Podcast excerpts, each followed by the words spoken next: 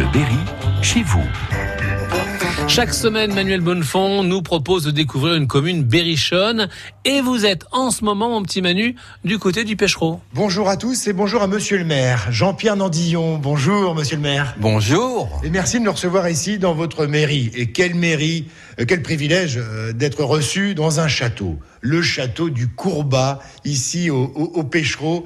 Quelle belle demeure, on va en parler évidemment, on va parler de votre commune, de ses atouts.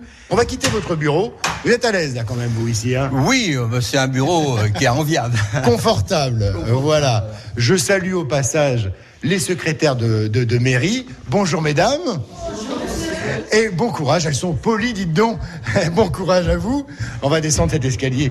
Euh, quel beau euh, domaine. Faut rappeler que ce château était habité, fut un temps ici. Hein. Oui, il a été habité, il a été aussi euh, longtemps laissé à l'abandon, Oui. donc il y a eu d'énormes travaux. La dernière famille qui l'a habité, c'est la famille Laforêt, qui a vendu le, le château à la mairie en 85. Voilà.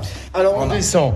Quand vous avez la possibilité de faire visiter ce, ce domaine, ce château, vous, vous procédez euh, de quelle manière C'est quoi les différentes étapes de, de visite, faut Jean-Pierre Nandillon il- faut savoir que euh, on a une salle, l'ancienne salle du conseil, qu'on a reconvertie en, en expo photo. En expo photo. En expo photo qui retrace l'histoire du pêchereau de la préhistoire jusqu'à maintenant. Ah, super. Un patrimoine, c'est la petite chapelle de Verneuil qui se trouve sous la route de la Chatte, Ouais. qui a été entièrement rénovée. Donc il reste encore quelques travaux. Beaucoup de puits, de fontaines et de lavoirs sur le Pêchereau qu'on rénove, qu'on entretient régulièrement. Sur la commune de Pêchereau, il faut savoir qu'on a d'autres châteaux. Le château de Pomule, qui est un château privé, et le château de Thibault, qui est à la limite de, de Tendu et de Monet. Voilà. Mais c'est aussi un chantier privé.